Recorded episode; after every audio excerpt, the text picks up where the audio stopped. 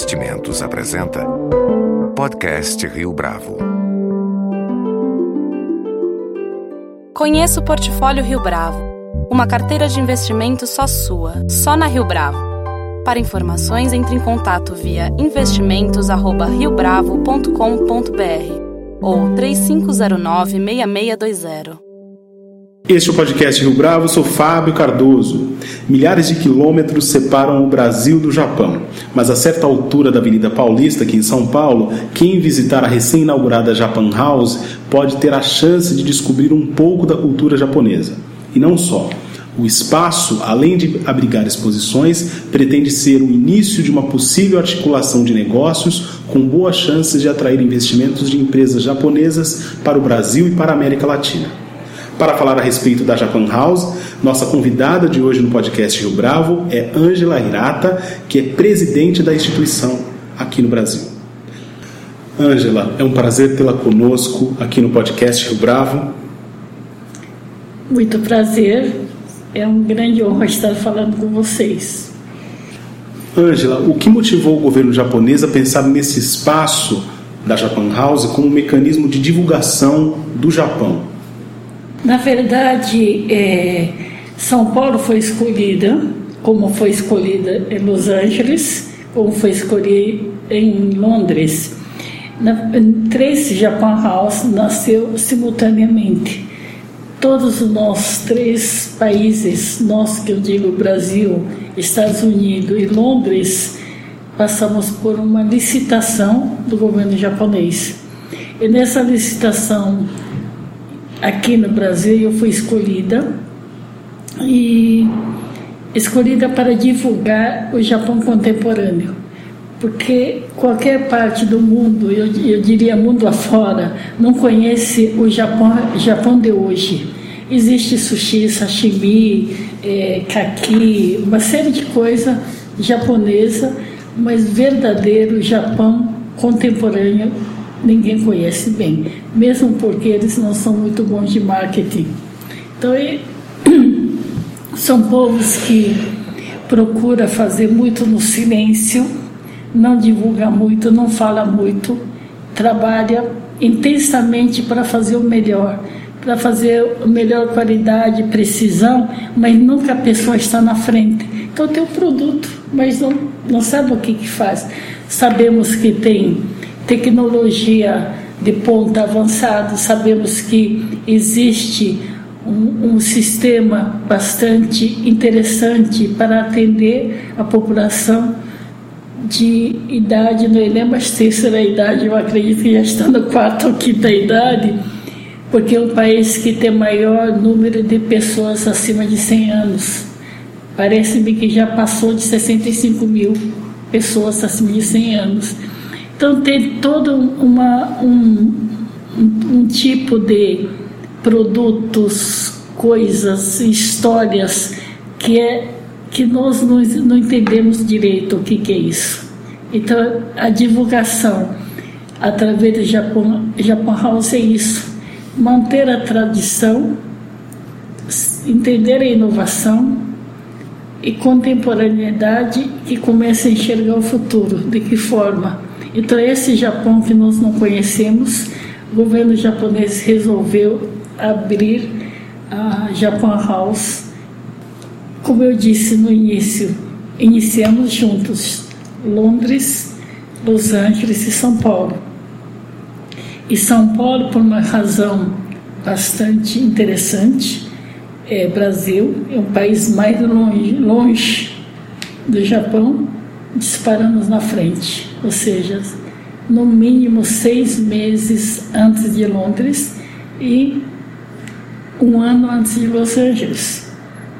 Então eu atribuo isso à equipe bom que eu tenho, equipe extremamente alinhadas, entendendo o que é objetivo, o que é missão desse Japão House e com bom planejamento e plano de ação. Nós essa casa no dia 30 de abril. É, é uma casa que vai começar a ter interação com empresas, com pessoas brasileiras, é, para juntos vamos progredir, juntos vamos inovar, juntos vamos inspirar. Então, esse é o, é tema do, do, do Japan House. E o Japan House nasceu para fazer algo juntos. O que, que falta no Brasil? É tecnologia, é artes de precisão, qualidade. Japão tem isto. Nós temos o que? Abundância em reservas naturais. Então, por que, que nós não podemos fazer juntos? Existem outros centros culturais em São Paulo, mas logo na abertura da Japan House eh, houve uma atração imediata de pessoas interessadas em visitar o espaço. Tive a oportunidade de ver isso agora há pouco. A gente está na quinta-feira fazendo essa gravação. Eh, na hora do almoço, muita gente visitando a Japan House. De algum modo, vocês esperavam que o público responderia de forma tão imediata a essa nova proposta, a essa nova iniciativa? É, não esperava não. Esperava sim que ia ter sucesso porque é uma coisa nova, né? uma coisa contemporânea que ninguém conhece. Aqui no Brasil, sou filho de japonês, sou brasileiro, mas não conhecia tanta diversidade é, do, do, do que Japão pode fornecer que Japão pode apresentar. Para ser sincero, eu aguardava por volta de 600, 700 pessoas por dia. Primeiro dia de abertura veio 4.300. Média de 3.500 por dia. No sábado passa de 4 mil. Último sábado passou de 5 mil pessoas. E Ontem e hoje a MEG mantém sempre 3 mil, 3 mil poucas pessoas, não esperava não. É uma responsabilidade muito grande, é, porque a gente, nós percebemos que como o povo brasileiro estava ansioso para saber o Japão novo, Japão diferente. E eu acredito que isso atribui muito também nessa fase é, bastante delicado que o Brasil está atravessando, está vendo uma coisa nova que pode abrir uma perspectiva nova de uma boa sustentabilidade econômica, né? E eu acho que isso tem muito a ver também esse lado de humano. Puxa, o Japão veio aqui com uma coisa nova. O que, que é isto? E ver esses bambu, nós temos maior reserva de bambu Veja a maravilha que é o bambu, né, que, tem, que nós estamos expondo e que vai linkando com o business. Ver a fibra de banana. Onde tem a maior banana? Qualquer canto do Brasil tem banana. Então, está trazendo uma coisa realística. O que, que nós podemos fazer junto? junto agora, nós vamos fazer uma base muito sólida no Brasil talvez mais dois anos ou três nós vamos fazer toda a América do Sul, porque embaixo da guarda-chuva guarda de Japan House, Brasil tem todo, todos os países da América do Sul. E quais são as perspectivas nessa integração com os países da América do Sul em relação ao Japan House? Tem a ver com é, iniciativas relacionadas a negócios? Arte e negócios, porque, sem, porque sempre existe arte sempre existe uma história, né? Então, é linkar arte com negócio. É, sempre vai ter algo que chame a atenção, que, que preenche os olhos das pessoas, e junto com isso, naturalmente começa o business. No campo de medicina, educação, é, o estilo de vida das pessoas é vasta a, a ferramenta de negócio que essa casa pode oferecer para o Brasil. O Brasil e a América do Sul também pode oferecer isso para, para os japoneses. E há um número definido de exposições que a Japan House pretende receber no ano de 2017? Nós estamos pretendendo fazer cada dois meses mudar a, a exposição. Então, cada dois meses vai ter novidades além é, desse espaço de exposição, o que, que o público descobre de novidade quando ele visita a Japan House? Japão contemporâneo. É isso que vocês estão vendo. Existe a tradição e tem a inovação. O Japão é essa inovação. E a contemporaneidade é o que não, não enxerga aqui, não só aqui, como em qualquer parte do mundo. Porque está tão condicionado o Japão na comida, Japão na, no kimono, Japão no, no, no como chama, lanternas, né? japonesas não conseguem enxergar cerejeira, Monte Fuji, mas não enxerga as coisas que o Japão tem de diferente. Então esse Japão que eles vão começar a enxergar, teve também o, o os designers famosos como Kenzo, perfume Kenzo, quem que não conhece? Roupas Kenzo, Issei Miyake, Oji Yamamoto, mas os novos não estão, nós não estamos enxergando. Esses novos que nós estamos trazendo, a parte de mobilidade também, mobility. O trem-bala. Trem-bala foi o primeiro país que lançou trem-bala no mundo, foi o Japão, em, em 64. 19 anos depois da Segunda Guerra Mundial, eu não tinha nenhuma, nenhuma planta em Tóquio. Então, 19 anos depois, estava lançando o trem-bala e Olimpíadas. Desde então, eles investiram muito na tecnologia de ponta e na, na mobility. Então, esse tipo de coisa nós não temos bom conhecimento. Então, isso eles vão começar a enxergar. A relação entre Brasil e Japão vem de bastante tempo. De alguma forma, essa tradição que o Brasil e o Japão já têm de relacionamento é, pode ser vislumbrada aqui em alguma dessas exposições?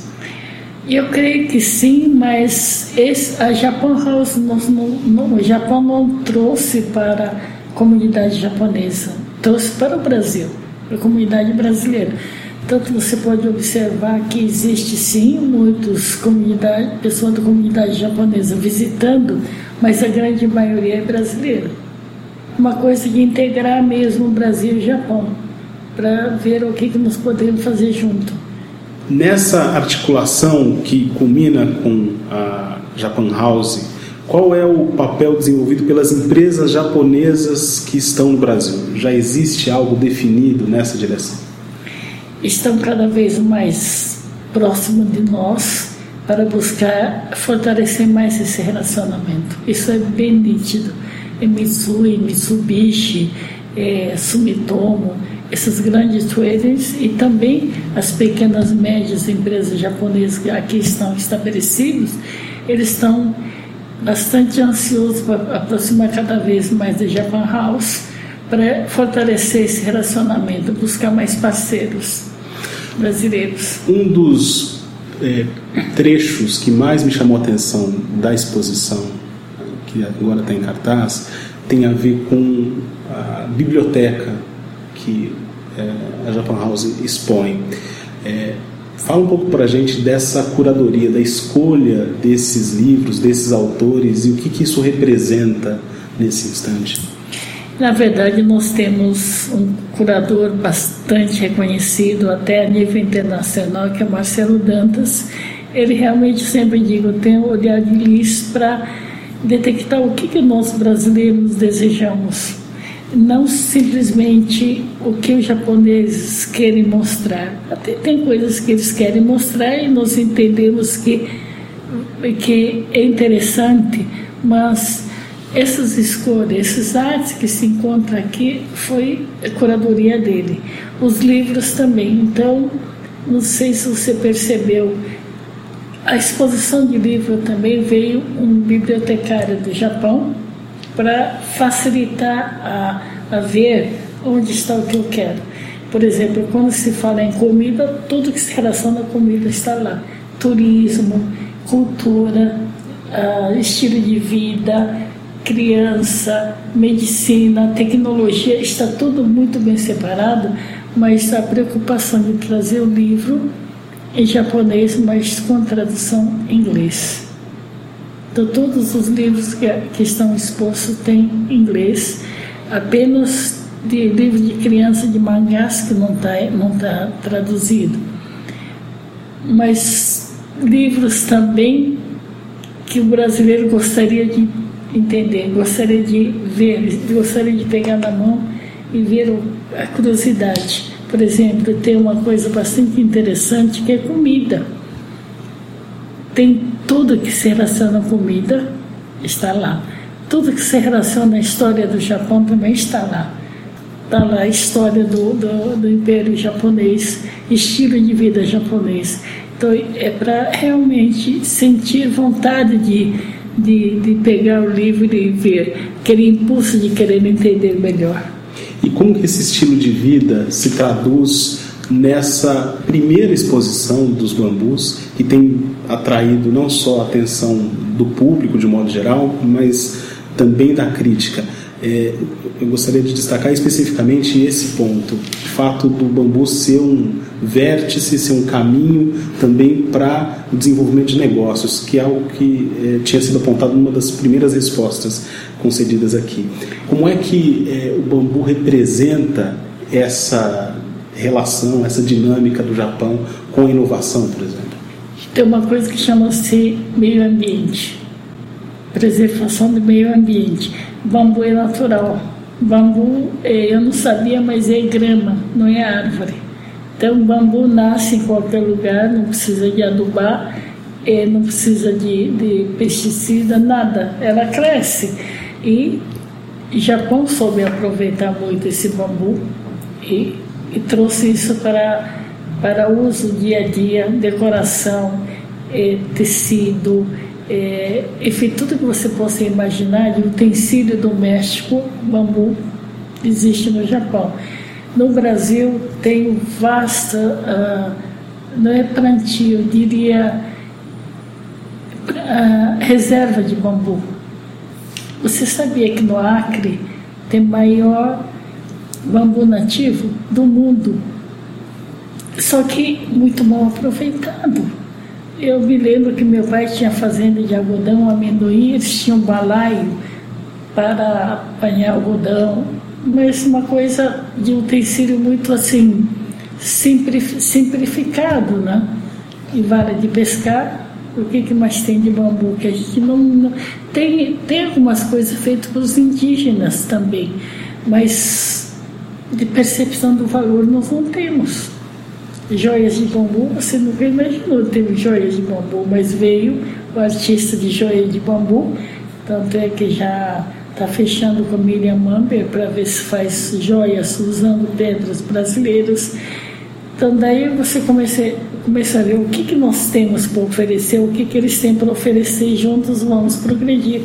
Então está muito linkado a isso, porque essa casa hoje tem investimento do governo japonês, mas daqui dois, três anos tem que caminhar sozinho, com boa sustentabilidade, tanto na, na, na, economia também. Então, por isso que nós temos que estar sempre buscando para fazer juntos. Uma última pergunta. É, esse Japão contemporâneo, ele é bem traduzido na cozinha do restaurante que foi selecionado para estar nesse espaço? Com certeza, a gosto do brasileiro, mas com toda, todo o conceito japonês. Então, é, todo aqui nessa casa existe um conceito. Então, é, é, eu, seria, eu diria um espinha dorsal é, do conceito que nasceu no Japão. Mas isso não quer dizer que o Japão vai dizer, olha, você tem que fazer isto. Então, tem o espinho dorsal, mas tem que ter uns galhos que nós vamos ter que construir e alinhar com o Japão para apresentar de uma forma melhor para esse país, porque todo e qualquer país atravessou fronteira tem uma barreira cultural. Então tem que respeitar essa cultura. O que nós vamos ter que enfrentar também algumas barreiras culturais da América do Sul daqui para diante. Como nós respeitamos a barreira que nós temos com o Japão, os japoneses também têm que respeitar a nossa barreira. Então existe adequação. O conceito é único em qualquer parte do mundo. Ângela, muito obrigado pela sua participação, pela sua entrevista aqui no podcast Rio Bravo. Muito obrigado, foi um prazer e espero os ouvintes visitarem a qualquer momento, exceto segunda-feira. ah, que nós fechamos. Mas 10 da manhã a 10 da noite, domingo 10 da manhã até 18 horas. Então estamos, a casa está aberta para receber e quem sabe cada ouvinte que vier tem alguma ideia para juntos fazermos algo importante para o Brasil e para o mundo, junto com o Japão. Muito obrigada. Com edição e produção de Leonardo Testa, este foi mais um podcast Rio Bravo. Você pode comentar essa entrevista no SoundCloud, no iTunes ou no Facebook da Rio Bravo.